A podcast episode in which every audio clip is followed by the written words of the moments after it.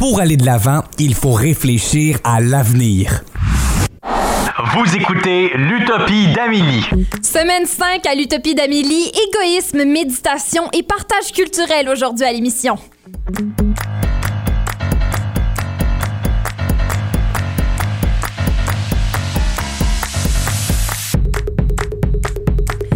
Moi, c'est Amélie Trottier et j'anime l'émission euh, chaque semaine pour l'été. J'ai Philippe Bourdeau avec moi à la mise en onde et Mélodie Lorquet est de retour. Bonjour Mélodie. Salut! T'en- as profité de tes vacances, là? Ah oui, ça l'a fait du bien. On s'est ennuyé un petit peu. Ah, moi aussi, Ouais. moi aussi, je me suis ennuyée. Ah, tant mieux, tant mieux. Donc là, euh, on parle, tu sais, on, on est parti de, on est parti en voyage à Mhm. l'Utopie d'Amélie. Quand on va en voyage, évidemment, on a besoin de rester à quelque part. Oui. Fait que là, on parle d'hôtel, mais pas de n'importe quel hôtel. Oh non, c'est un hôtel pas mal spécial. Euh, dans le fond, aujourd'hui, on parle d'égoïsme à l'émission. Oui. Je trouvais que ça faisait un beau petit lien euh, avec le tourisme spatial. Oh. Donc, euh, dans les dernières semaines, on a vu plusieurs milliardaires s'envoler vers l'espace. Mhm. On a vu Jeff Bezos euh, dans la capsule Blue Origin et on a vu aussi Richard Branson dans la capsule Virgin Galactic. Et c'était des voyages d'à peu près une dizaine de minutes. Et euh, je sais pas si vous saviez combien ça coûte, ces voyages-là. Un peu trop. Un peu trop. Euh, ben, je sais que j'ai eu une idée de combien il chargeait pour avoir un, un Oui. siège, mais je sais pas combien le vol coûtait nécessairement. Oui, ben c'est c'est très dispendieux. Euh, Jeff Bezos, son vol était de 5,5 milliards de dollars. Ça, c'est ce que ça coûte pour aller dans l'espace ou c'est ce que, ce que Euh, chargé les gens pour. Non, euh, c'est ce que ça l'a coûté pour ce premier vol-là. OK. Puis euh, dans le futur, il souhaite que ça coûte à peu près comme un billet de croisière. Fait qu'on Ben a, là. on a du chemin à faire, je pense. Oui, vraiment. Euh, Puis, mais lui, son but, c'est que tout le monde puisse se procurer ça, puis tout le monde aille dans l'espace euh, en voyage. Oui, c'est ça. Lui, euh, Jeff Bezos, il parle de créer des cylindres qui peuvent accueillir un million de personnes et qui s'envolent dans l'espace pour un peu, si on veut, sauver l'humanité, entre guillemets. Et un, mi- Ah! un million de personnes, c'est quand même un 33e du Canada. hein. Et c'est... Oh, wow! Ouais. Monsieur mathématiques ici, je sais. Mais euh, là, tu m'as- tu m'avais demandé euh, là, de faire mes devoirs. Oui. J'ai fait mes devoirs, puis j'ai écouté Wally. Oui, Wally. Mais là, ce que tu me dis, ça sonne pas mal de même. là. J'ai comme l'impression que c'est ça que Jeff Bezos essaie de faire. Moi, c'est ça qui m'inquiète parce que dans Wally, qu'est-ce qui se passe? C'est que les humains quittent la Terre parce que la Terre est plus habitable, parce qu'il y a trop de déchets, trop de pollution. Puis on dirait que c'est ça qui est en train de se passer. Puis là, on parle aussi de Ouais. tourisme spatial parce que là, ils veulent créer un hôtel juste euh, par-dessus l'atmosphère qui pourrait accueillir 400 personnes d'ici 2027. Quoi? 2027. oh mon Dieu, dans, dans six ans, là, eux autres. Ouais. euh, L'argent qu'il a mis dans ce projet-là, il aurait pu aider bien du monde. Ben moi, c'est ce qu'on se dit. C'est? Ouais. ça que je me dis. Je me dis, est-ce qu'on est en train d'investir un peu pour s'enfuir Hmm. au lieu d'investir dans, dans notre planète puis dans les besoins qu'on a ici? Ouais. C'est des très bonnes questions. Parce que euh, il y a aucune règle dans la construction des, des fusées puis des vaisseaux. fait qu'il y en a, par exemple, la fusée de Jeff Bezos, c'était un mélange d'hydrogène et d'oxygène, puis c'était vraiment moins polluant que Richard Branson, qui était vraiment polluant. Fait que c'est c'est pas régulé, il y a pas de loi encore. Ouais, non. Fait qu'il y a beaucoup de choses à penser par rapport à ça. Puis euh, l'hôtel aussi, tu sais, ils veulent commencer la construction en 2025. C'est bientôt. ça. C'est dans C'est 4 ans. bientôt. Puis ils veulent que ça prenne juste deux ans. Ouais. Il parle euh, Elon Musk, le, le créateur de Tesla. Oui. Lui, il a sa compagnie SpaceX qui vaut 74 milliards de dollars. Quoi? C'est c'est quand même assez fou. C'est pas ça! Euh, lui, il veut envoler des, des morceaux d'ici la prochaine année. Oh mon Ouais. Dieu. Puis tu nous avais pas dit aussi là, qu'il y a un site web qui te permet de dépenser l'argent de Oui. Jeff Bezos. Oui, C'est quoi, ça. là? Il y a- il y a- ah, je l'avais vérifié, puis il y a quelque chose que tu peux aller, là, tu peux dépenser pour euh, payer pour euh, La, arrêter, stopper la euh, fin, la euh, fin dans le monde. C'est ça. Il y a. euh, Puis je pense que ouais. Jeff Bezos peut faire ça dix fois ou quelque oui, chose. c'est là. ça. C'est Ouais. c'est un site internet. Mais pourquoi qu'il le euh, fait pas? Ah, ça, c'est la, question. Non, mais c'est quoi ça? Non, c'est la question parce que sur le site Internet, oui, il y a la fin, mais il y a aussi plein d'autres choses comme euh, des questions plus environnementales Ouais. qu'on peut acheter avec son argent, puis on peut l'acheter Ouais. plus qu'une fois. Faut aussi, mais là, pour répondre à ta question, Philippe, faut se rappeler que ça, c'est l'argent qu'on dit que ces milliardaires-là ont, c'est c'est de l'argent en actifs, souvent. Ouais. C'est ça qui fait Ouais. qu'ils peuvent pas vraiment euh, donner cet argent-là autant, mais Il- pourraient quand même faire des choix plus Il judicieux. pourrait donner une petite portion. Oui, je suis sûre qu'il y en a quand même ouais. beaucoup euh, auxquels il y a accès tout de suite. Ah oui, oui, je suis sûre. Puis, euh, dans le fond, il y a des astronautes aussi, comme David Saint-Jacques, que lui, il pense que c'est une bonne idée, le tourisme spatial, parce que Ah oui! il dit que ça va renforcer la lutte des changements climatiques. Lui, il pense que, Il pense que ça va renforcer. ouais, que Ah. plus on va dans l'espace, plus on va réaliser qu'on est chanceux de vivre sur Terre, puis qu'il faut protéger qu'est-ce qu'on a ici. Et plus on va se rendre compte qu'on a dépensé beaucoup trop de ressources pour Mhm. aller dans l'espace. Ah oui. Ouais. Mais c'est vrai que euh, la NASA puis tout ça, ils ont, ils ont vraiment fait des, des belles avancées scientifiques.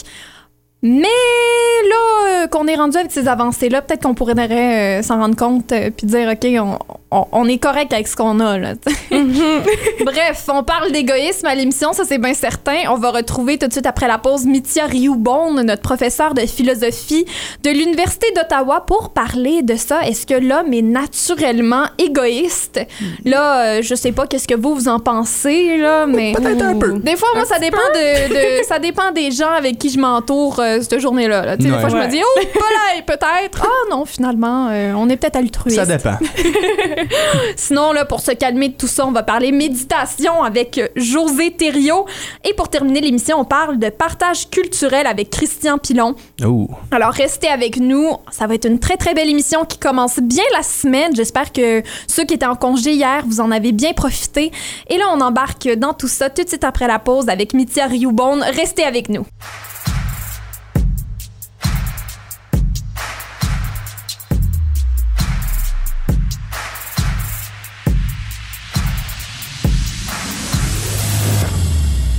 Vous écoutez l'Utopie d'Amélie et on parle philosophie le mardi avec le professeur de philosophie du département de, de philosophie de l'Université d'Ottawa, Mithia Rioubon. Merci d'être là.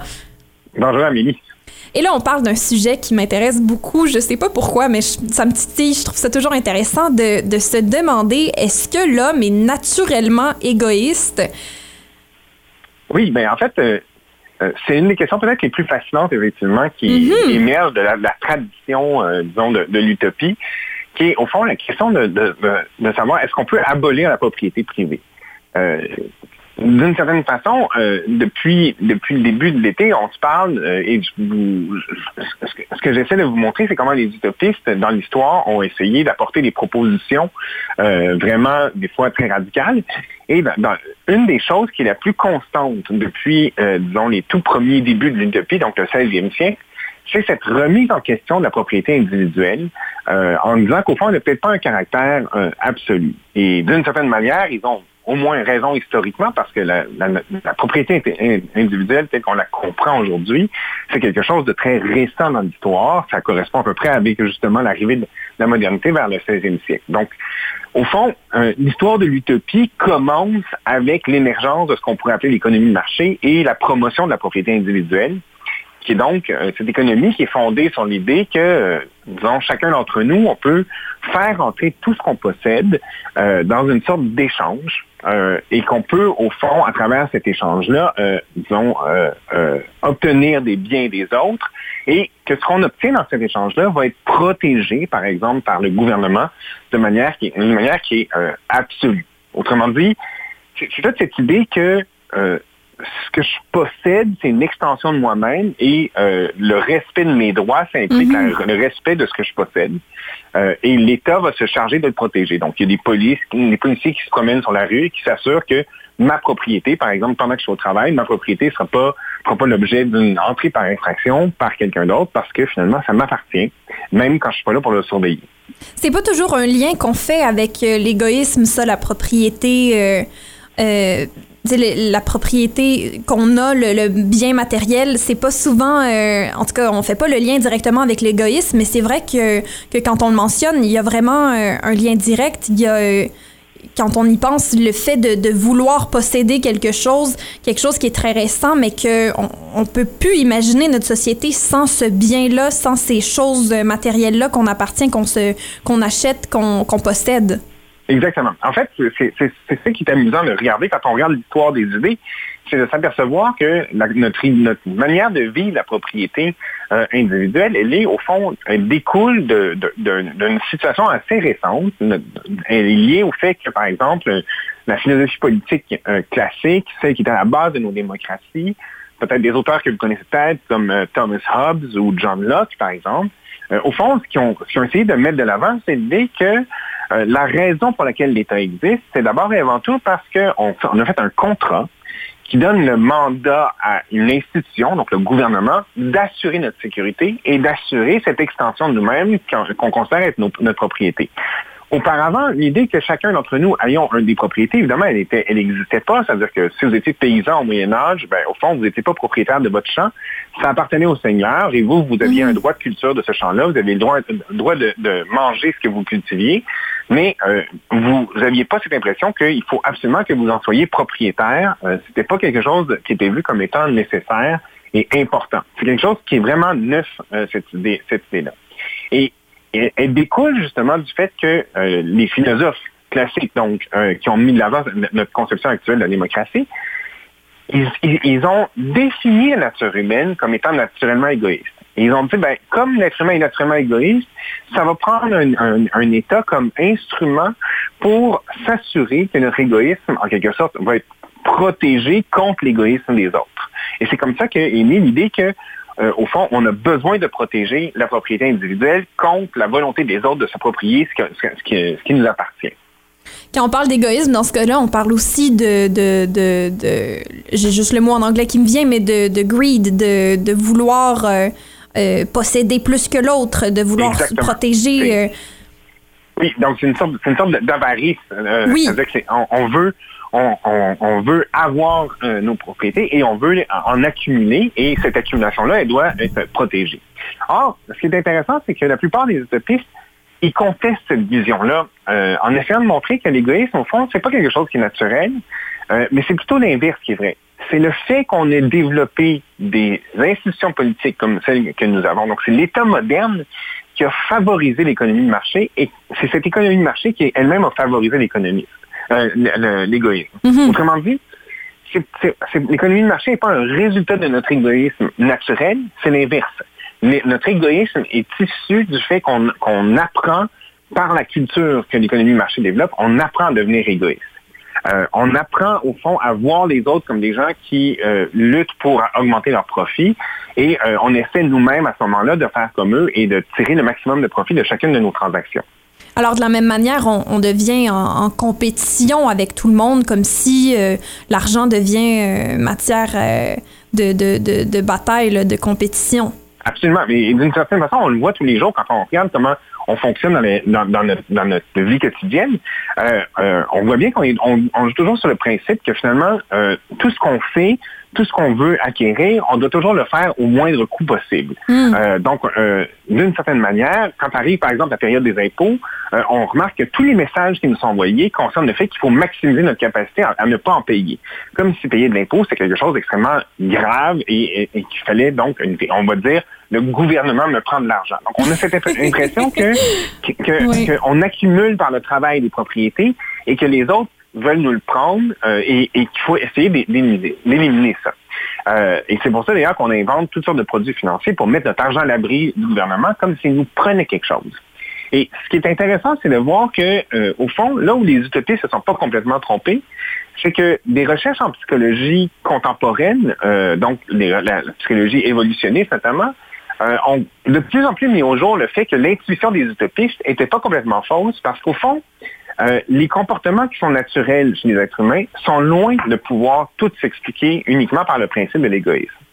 En fait, il y a beaucoup de recherches en génétique et en psychologie qui tendent à, montrer qu'il y aurait quelque chose comme ce qu'on appelle un gène de l'altruisme, euh, qui a été favorisé par la sélection naturelle, c'est-à-dire un gène qui, au fond, euh, nous amène à vouloir protéger les gens de notre communauté, à vouloir s'assurer que les gens de notre communauté vont survivre, parce qu'au fond, c'est un gène qui est très utile à l'espèce.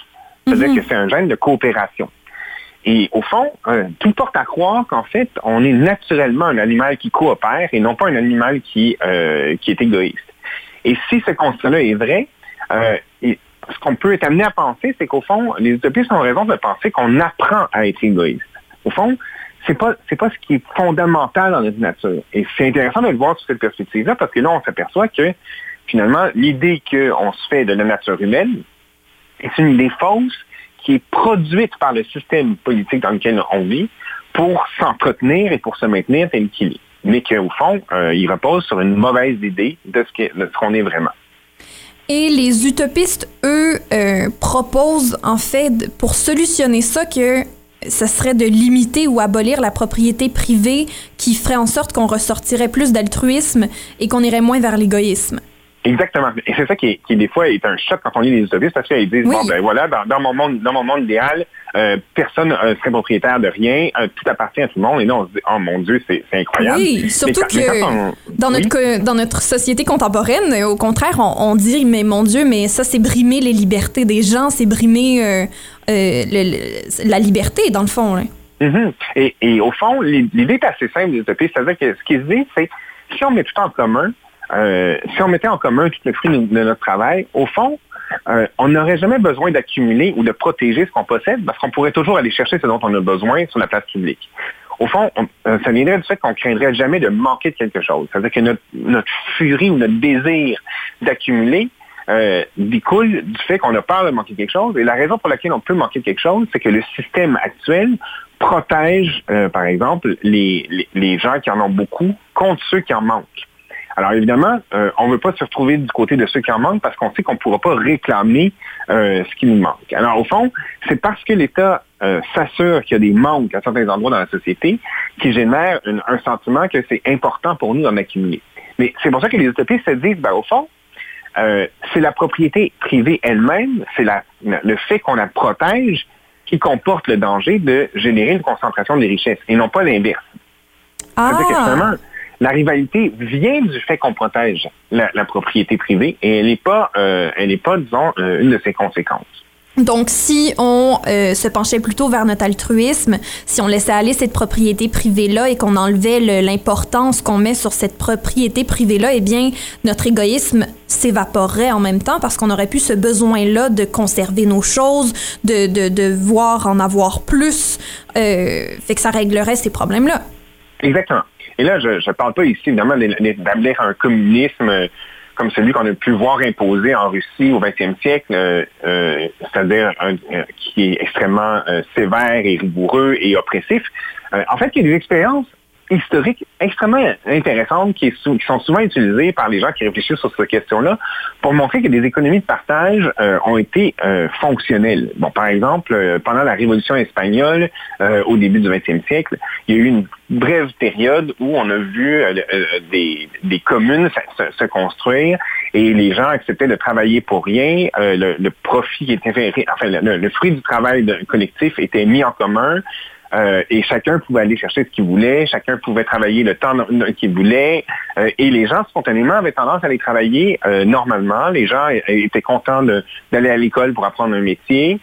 bon, il y a, d'autres d'autres périodes de l'histoire où on a vu des choses comme ça. Il existe des, preuves mm-hmm. par, par les faits que les êtres humains quand on leur donne un autre contexte, ils sont capables de fonctionner de cette façon-là. Là, c'est à voir aussi si c'est possible euh, de faire ça sur un, spectre plus large, parce qu'il semblerait que ces communes-là, ça fonctionne pendant un certain temps, puis après, ça, ça, ça, se ça se dégringole. Il y a quelque chose qui fait que les gens en veulent plus, puis les gens de l'extérieur veulent pas joindre. Alors, euh, c'est quand même un pensez-y bien aussi, là.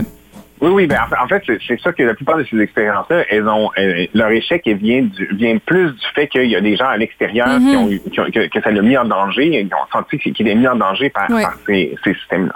Mais le plus intéressant de, ça, c'est que les expériences réussies viennent simplement nous montrer que rien ne nous interdit de penser que la société de demain euh, pourrait être une société, société de coopération. C'est-à-dire qu'au fond, euh, euh, et d'une certaine façon, j'ai envie de dire, les dernières années ont montré euh, qu'on euh, est souvent prêt à payer, par exemple, plus cher pour un produit quand il a été fabriqué en fonction de valeurs qu'on juge importantes. Par exemple, les produits biologiques, les produits équitables, euh, les produits non testés sur les animaux montrent que quand, quand les choses nous sont présentés comme étant, disons, liés à des valeurs qu'on trouve positives, on est prêt à payer plus. Autrement dit, que tout d'un coup, cette question de vouloir payer moins, elle, est, elle, peut être mise en balance avec, avec, avec d'autres valeurs euh, et, et qu'on est capable de penser en termes de coopération. Ça me fait plaisir, par exemple, d'acheter local euh, quand je connais la chaîne de production, Mhm. quand je connais les gens qui ont fabriqué un produit. Et ben, là, si ça me coûte un peu plus cher, au fond, ça va me faire plaisir parce que j'ai le sentiment que je redonne à une communauté euh, et, et que d'une certaine façon, ça fait partie de... Et j'ai une sorte de fierté, c'est-à-dire je Oui. pense plus en termes de calcul. Et c'est- ça, je pense, qui est, qui est un peu la vision des utopistes. C'est-à-dire que quand on a un sentiment de communauté, tout d'un coup, cette valeur égoïste, elle, elle tombe. Et on montre que finalement, elle n'était pas si naturelle que ça. Bon, ben, vous l'aurez, vous l'aurez entendu ici en premier. euh, finalement, l'homme est pas naturellement égoïste. Il serait plutôt altruiste. Et euh, j'aime cette façon-là de, de le voir. Je crois qu'on devrait se pencher euh, dans cette manière-là de, de le réfléchir aussi. C'est, c'est, euh, ça nous ajoute de l'espoir. Ça, ça nous fait penser que l'homme est peut-être meilleur qu'on le pense. Merci, Absolument. Mithia, de, de venir Merci nous, beaucoup. nous jaser. Alors, c'était Mithia Rioubon, professeur de philosophie de l'Université d'Ottawa et euh, avec qui on parle de l'utopie, euh, de, de plein de sujets en lien avec euh, cette belle thématique-là qui, euh, qui a créé l'émission. Et on se retrouve tout de suite après la pause et on jase de spiritualité. On parle de méditation avec José Thériault. Restez avec nous.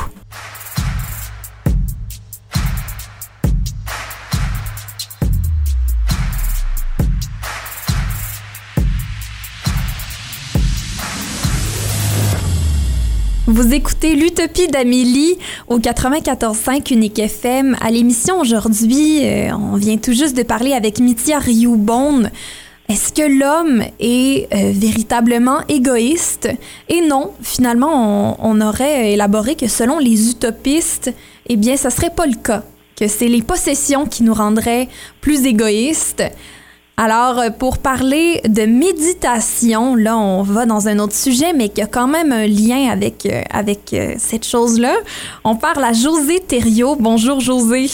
Bonjour Amélie. Alors, toi, tu es naturopathe. tu as aussi euh, le centre Ma Nature Santé Détente à Gatineau et tu aides les gens un peu à méditer, à, à faire de la pleine conscience, à, à être bienveillant. Euh, pourquoi tu as choisi de faire ça euh, de ta carrière? Eh bien, en fait, euh, ça faisait déjà partie de moi depuis tellement longtemps. Euh, tout ce qui est au naturel me passionne, la connexion avec l'être, euh, l'écoute aussi, la bienveillance. Euh, je suis quelqu'un d'hyper sensible, donc quand les gens vont bien, je vais bien. Mais prendre soin de soi en premier de tout, ça fait longtemps que je l'ai compris puis que je l'ai appris. Donc, je pense que tout ce qui a fonctionné sur moi ou pour moi, en fait, dans mon bien-être, j'ai juste envie de le partager, puis je suis pas la seule. Là. Je pense que tous les gens, quand on trouve une recette euh, géniale, merveilleuse, euh, qui nous fait du bien, on a juste envie de la partager. Donc, je pense que c'est venu de là, de mon désir de partager pour que les gens soient mieux. Comment est-ce que euh, ta pratique a évolué ou changé depuis, euh, depuis la pandémie? Depuis la pandémie, en fait, euh, avant j'étais plutôt en individuel, euh, ben aussi en, en, en groupe, là, les méditations, les formations aussi que je donne, les ateliers, Euh, mais c'était surtout en présentiel. Et puis ben là, avec euh, la situation, ben on a fait face à différentes euh, limites en fait. Donc euh, j'ai décidé d'ouvrir plus large. Donc je suis allée plus dans en ligne, même si je trouvais que la connexion pouvait être un peu différente, mais on était euh, tous agréablement surpris de voir comment je pouvais, on peut créer en fait un espace quand même de paix, de calme, de sécurité, de confiance, même en ligne. Donc ça a ouvert mes horizons parce que euh, j'avais déjà une chaîne YouTube mais là, je l'ai bonifié un peu plus l'année passée. Puis ben, j'ai créé des groupes de méditation en ligne, euh, différents événements. Puis ben, mes consultations privées aussi, là, ça fait que même des gens de loin du Québec ont pu euh, me consulter parce que là, il n'y avait pas besoin de faire la distance. Là. Donc, euh, moi, ça a amené juste du bon pour moi. Puis ben, ça, ça m'a permis d'être encore plus présente pour répondre aux besoins des gens. Là. Ça a soulevé tellement de anxiété, de détresse, euh, de à tout cet événement-là que les gens avaient besoin. Puis il y en a beaucoup aussi qui allaient bien, mais qui avaient envie de euh, qu'est-ce qui se passe? Tu sais, quand on, on, on est confronté à rester euh, dans une petite bulle puis un peu plus isolé, ben ça nous amène à mieux nous nous connecter à nous, à être plus à l'écoute de, de ce qui nous habite, de, de ce qui monte. Des fois, il y a des émotions, des pensées, des sensations. Donc, si on est toujours habitué d'être dans l'action, go, go, go, boulot, travail, famille, euh,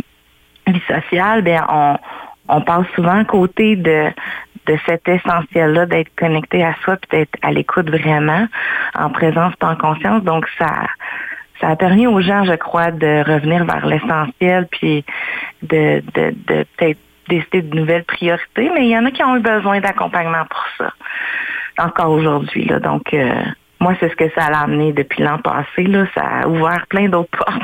je sais que moi, en tout cas, j'ai beaucoup médité en suivant des méditations sur YouTube virtuellement. Donc, euh, ça fait une différence d'avoir cet accès-là.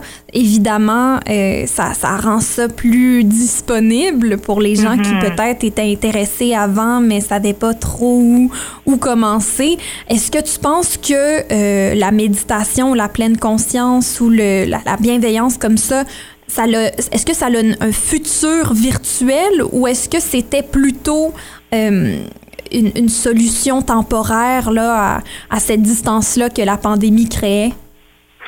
Bien, en fait, euh, pendant le confinement, euh, ça a amené une genre de solidarité. Mm -hmm. Les gens se sont sentis moins isolés, connectés. J'ai fait, j'ai fait partie aussi d'un genre de d'événements collectifs, là, le breathwork là, collectif, qu'on on était là tous les jours, deux fois par jour pendant le grand confinement, le premier. Puis les gens ont adoré cette euh, connexion-là, même en ligne. Et je crois que ça va avoir permis aux gens de développer euh, le réflexe d'aller vers ces outils-là qui sont disponibles toujours. Tu sais, quand on connaît pas trop puis qu'on qu'on se fait l'idée que oh non, c'est pas pour nous, mais que là, dans un, un moment critique comme ça, où est-ce que ben il y a rien d'autre à faire ou presque, puis on va se tourner vers ces outils-là, ben ça je pense que ça va avoir permis aux gens de d'explorer, de goûter à des nouvelles choses, puis il y a des choses qui sont là, qui existent depuis déjà longtemps, en fait. Mm -hmm. Donc, moi, je crois que, oui, le, le, train de la vie va reprendre, a déjà commencé à reprendre pour beaucoup de gens, mais qu'il y en a qui c'est devenu comme une partie intégrante de leur routine au quotidien. Donc, de, de trouver juste le moment qui est le mieux pour eux. Puis, tu sais, dans mes groupes, je dis toujours aux gens, méditer, on on pense que c'est de s'asseoir comme une demi-heure, une heure, puis euh, être en lotus, puis pas bouger, puis pas penser, là, mais méditer, c'est un état d'être. Donc, euh, que ce soit cinq minutes, quelques moments dans la journée, ou de prendre vraiment une heure avant le dodo, parce que c'est le seul temps qui nous reste de notre journée, je crois que le, le cinq minutes trois fois par jour va avoir été encore même plus bénéfique parce qu'il va nous avoir permis de nous accompagner dans la, le calme dans notre journée tout au long de la journée. Donc euh, oui, je pense que c'est là pour rester. Euh, c'est certain que comme le train de vie recommence, ben les gens aussi ont été un peu saturés. À un moment donné, même moi, l'écran, on a besoin d'aller vers euh, l'extérieur, connexion à la nature, connexion aux gens, mais de ça nous amène aussi cette liberté-là de pouvoir le faire quand on veut, quand on est disponible, Mm. parce que quand on est en, en présentiel, ben t'as un horaire, c'est fixe, puis c'est limitant pour certaines personnes. Donc moi, je trouve que en ligne, je suis convaincue que ça va continuer euh, peut-être différemment, mais euh, c'est là pour rester. Les chaînes YouTube sont là, sont disponibles. Les événements aussi en ligne là, que les gens euh, organisent. je crois qu'il y a encore beaucoup de gens qui sont intéressés. Est-ce que euh, en groupe, ça va recommencer en présentiel? Et qu'est-ce que ça, ça apporte de différent que le virtuel peut pas apporter? Ben la connexion, le fait aussi que les gens, ça amène, euh, ça amène l'idée que ben je prends ce moment pour sortir exemple de ma bulle familiale Mhm. et aller me déposer dans une bulle neutre. Donc euh, c'est bien. Les gens qui venaient dans mon centre, euh, c'est souvent ça qu'ils disaient. Ah, ça fait tellement du bien juste d'arriver ici. Je me sens déjà en calme, me sens déjà en paix. Euh, donc, euh, moi, je crois que oui, ça va reprendre. Là. Je suis encore pas tout à fait prête. En fait, dans la région, je sais que ça a déjà repris à l'extérieur là, pour certains centres. Oui. On essaie de trouver toutes sortes de solutions. Euh, comme moi, je suis vraiment prise en ce moment avec euh, les formations que je vais offrir à l'automne, j'ai pas encore pris le temps de décider si je suis prête à à reprendre euh, les sessions de méditation comme c'était dans le passé. J'avais un groupe les lundis soirs puis un groupe les mardis matin toutes les semaines, mais euh, il y a des gens qui parlent d'une quatrième vague, il y a tellement de choses qui se passent. j'ai décidé de rester bien ancrée puis de juste attendre que vraiment tout se dépose. Je suis présente là en ligne et, et en rendez-vous individuel toujours, mais euh, pour ce qui est de mes, mes, mes, groupes de méditation dans mon centre, euh, je suis encore en questionnement. Ça va reprendre, mais je sais juste pas quand. Puis ben, les concerts de bol de cristal aussi, ça va reprendre, mais je sais pas encore quand. J'attends, euh, comme vous allez rire, là, mais j'attends euh, un signe de mes guides. mais c'est important d'attendre les signes, peu importe ce que c'est pour nous. Quand c'est notre moment, c'est notre moment. Puis là, ce, ce l'est tout simplement pas encore. Surtout qu'avec la pandémie, euh, il y a tellement d'eau puis de bas, puis on, ça change tellement rapidement. Euh, puis on n'est pas obligé de, de, suivre ça non plus. Là. On n'est pas obligé d'être aussi rapide que, que ce qu'on nous dit qu'on devrait être. Là, il n'y a pas de... Exactement. Moi, c'est ce que j'ai choisi de prendre un peu de recul. Puis de quand ça va repartir, ça va vraiment repartir. Là, je vais plus être dans une zone incertaine avec plein de limitations puis de conditions. J'ai envie d'être. Euh, je, suis patiente, je suis très patiente. C'est important. J'ai le goût pour terminer là de te demander euh, pour toi, ça serait quoi ton monde utopique là euh, si tu pouvais choisir, ça serait quoi la chose que tu, tu changerais dans notre monde? Hmm. Bien, c'est sûr que d'avoir encore plus de bienveillance puis d'écoute envers soi-même puis envers l'autre, tout part de là. Je pense que tout débute par une saine et pacifique communication. Donc, euh, ça, on est tous capables d'apprendre à, communiquer avec soi-même dans la bienveillance, ben, puis de pouvoir communiquer aussi avec les autres dans la bienveillance, puis dans l'écoute bienveillante aussi. Je crois qu'il y aurait beaucoup de choses qui seraient vraiment différentes. Oui, je suis bien d'accord. J'aime beaucoup ça. J'ai l'impression qu'on vient de méditer ensemble pendant dix minutes. Là. On réfléchissait à voix haute, mais c'était une méditation aussi. oui, mais ça m'a fait vraiment plaisir d'être avec toi puis prendre ce petit moment en conscience et en présence. Oui. Ben, merci beaucoup, José Thériault, euh, naturopathe au Centre Ma Nature Santé Détente. Je vous invite à aller voir euh, son beau site web et aussi ta page, euh, ta page YouTube, José Thériault, Conscience en soi. Allez voir ça euh, si vous manquez un peu de méditation dans votre vie. Ça peut pas faire de mal, ça c'est certain. Merci encore, José. Merci Amélie, bonne fin de journée. Bonne fin de journée. Nous, on se retrouve tout de suite après la pause et on parle de partage culturel avec Christian Pilon. Restez avec nous à l'Utopie d'Amélie.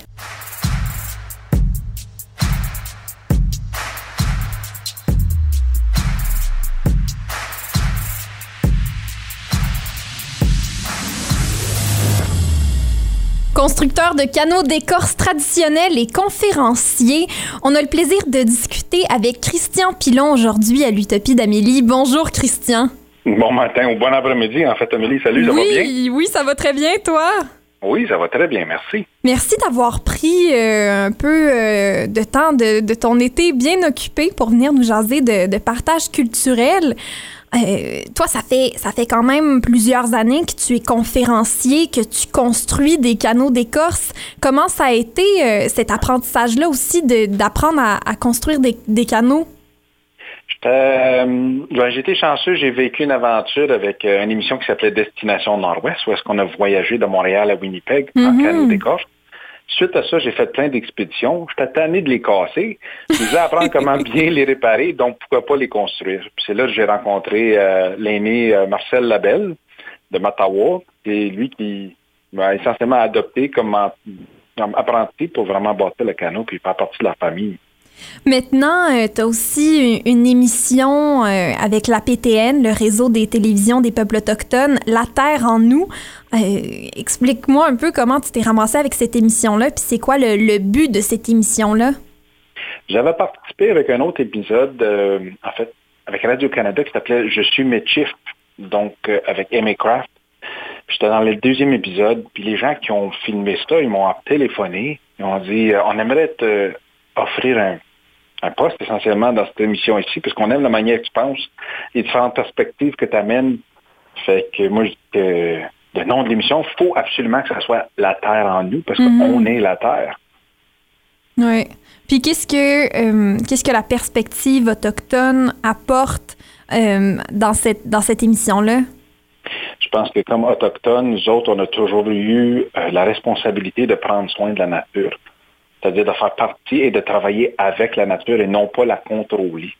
C'est un peu cette perspective-là que j'apporte avec les gens qui ont des solutions, donc la réflexion qui est apportée et la chance de donner aux gens de vraiment penser différemment. Mhm. Est-ce que euh, il y a quelque chose qui t'a marqué particulièrement euh, en- sur le tournage de l'émission? J'aime beaucoup travailler avec les enfants, je touche beaucoup dans les écoles. Fait que de voir les jeunes allumés, puis vraiment dire que c'est important pour eux autres de prendre soin de la, de la planète, ça m'encourage énormément parce que je sais que c'est les enfants qui enseignent les parents aussi. Mhm. Fait que je souhaite et j'espère et, et- et j'ose croire qu'on va peut-être mieux demain. Oui, oui, c'est sûr que qu'on on veut vraiment être mieux demain.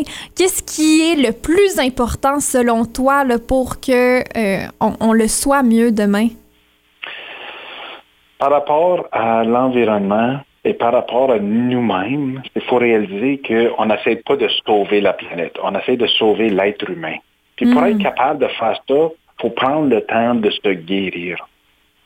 Donc, on ne peut pas aider les autres sans prendre le temps de se guérir nous autres mêmes. Puis une des façons de faire ça, c'est vraiment d'apprendre qui ce que tu es. Puis apprendre qui tes ancêtres aussi. Donc, de trouver une façon de t'enraciner. Sur le site de terreennou.ca, il y a une carte géographique que, que j'ai agréablement découvert là, en faisant un peu de recherche, puis je trouve ça vraiment génial. Si je comprends bien, ce- cette carte-là, c'est une carte des endroits où vous êtes allé tourner, où il y a des initiatives, des gens qui, euh, qui font quelque chose de beau là, au Canada pour euh, un peu aider notre planète, puis retrouver cette terre-là qu'on a en nous. Exactement. Puis présentement, on est en tournage pour la deuxième saison. On vient de faire les prairies. Là, on s'en va bientôt au Québec et en Ontario, éventuellement aussi les maritimes. Qu'est-ce qui a été euh, vraiment euh, surprenant là, en- dans ces différents endroits-là? Est-ce qu'au Canada, il y a des endroits plus spécifiquement que c'est plus facile de trouver des initiatives? Je pense que il y a vraiment des belles initiatives dans les maritimes. Étant donné que c'est un petit peu plus petit, il y a moins de population. Les gens sont vraiment soucieux parce que c'est pas juste l'environnement, c'est-à-dire que c'est pas juste la terre. Ils font affaire avec l'océan. Fait qu'il y a Mhm. vraiment une belle combinaison des deux. Puis ça demande beaucoup plus euh, d'implication avec la population. Y a-t-il une initiative en particulier qui t'a marqué? Moi, je te dirais, hein, Y a- y en a- Est-ce qu'il y en a une? Pardon, j'ai mal compris. Non, euh, il n'y en a pas une particulière. Je pense qu'il y a toutes euh, des solutions un petit peu partout. Puis, Oui. je pense que ça, c'est important aussi parce que des fois, on focus trop sur juste un item. Ouais. C'est global. Puis ça, ça fait partie aussi de nos enseignements avec le cercle. Tout inclure, hein? Oui. C'est important de tout inclure, c'est certain, parce que puis l'effet papillon aussi est, est important. Là. Absolument. Tout est dans tout. Euh, et euh, c'est vrai qu'il y a beaucoup de gens qui, qui vont chialer au niveau de l'environnement. Ouais. Mais euh, avec l'émission, de ce que j'avais compris, là, vous, vous proposez toujours un minimum de trois solutions. On souligne un problème par émission. On apporte trois solutions tangibles. Donc, c'est accessible pour monsieur, madame, tout le monde. Et ça peut être aussi plus gros. On peut le faire plus gros. Donc, oui, c'est correct que les gens soulignent les problèmes, mais il faut aussi apporter des solutions. Oui, vraiment, c'est super, super, super important de trouver des solutions. Euh, Est-ce que toi, personnellement, avec le, début de ce, ce tournage-là, il y a des choses que tu as changées personnellement dans, dans ta manière de faire? Je pensais que j'étais sensible à- à- aux solutions, puis à le montant de dommages que je faisais, mais je commence à réaliser que j'ai beaucoup de travail à faire. Donc, euh, j'ai changé mon véhicule à un véhicule électrique hybride. J'ai changé ma façon où est-ce que c'est que le recyclage, on reconnaît que beaucoup de recyclage, ça fonctionne pas. Donc, je suis Mhm. vraiment conscient dans ce que, que j'achète. Puis, justement, le packaging qui est autour tout le temps. Oui. Fait que la consommation, pardon, la consommation de, de- de nourriture aussi a changé. Mhm. Oui, ça fait des grosses différences. Puis je sais pas si avec la pandémie, ça a aussi peut-être changé ta manière de voir les choses. Puis pour cette deuxième saison-là, est-ce que même au, au niveau de, de la production, y a-t-il des choses qui ont changé?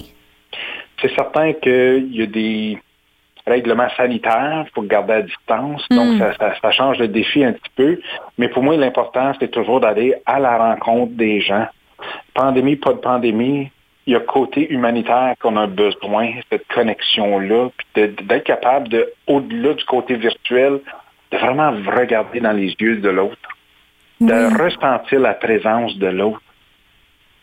Oui, de, de pouvoir avoir cette connexion-là déjà qu'au téléphone, euh, même en entrevue, c'est pas toujours euh, aussi évident. On aimerait pouvoir voir les gens, euh, leur donner un câlin aussi. Je sais pas si tu t'ennuies de donner des câlins, mais moi, je m'ennuie vraiment de donner des câlins. Je crois que à, à l'âme, ça fait beaucoup de bien. Qu'est-ce que t'en penses? On est des mammifères, faut Mhm. pas oublier ça. Puis des mammifères, quand tu les vois quand ils sont jeunes, hein, ils sont en train de, de, de, de se lutter, puis se pratiquer, puis, puis donc nos enfants, c'est un peu ça, on nous donne des câlins, quoi que ce soit, mais à un certain âge, on dirait qu'on arrête, Ouais. on bloque. Puis je trouve que ça, ça fait beaucoup, beaucoup de dommages, pas juste sur les jeunes, mais pour nous autres aussi, les adultes. Tu sais, on, on est très physique, puis on a besoin de reconnaître ça.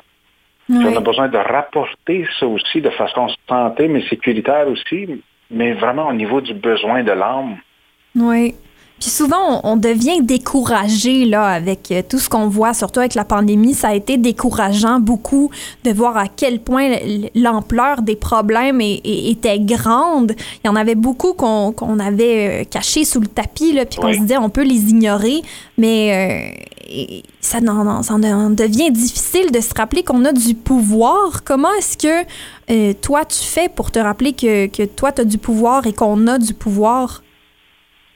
Je pense que l'important, c'est vraiment de prendre un, un recul, faire une réévaluation de qui ce que tu es comme individu, puis c'est quoi tes besoins.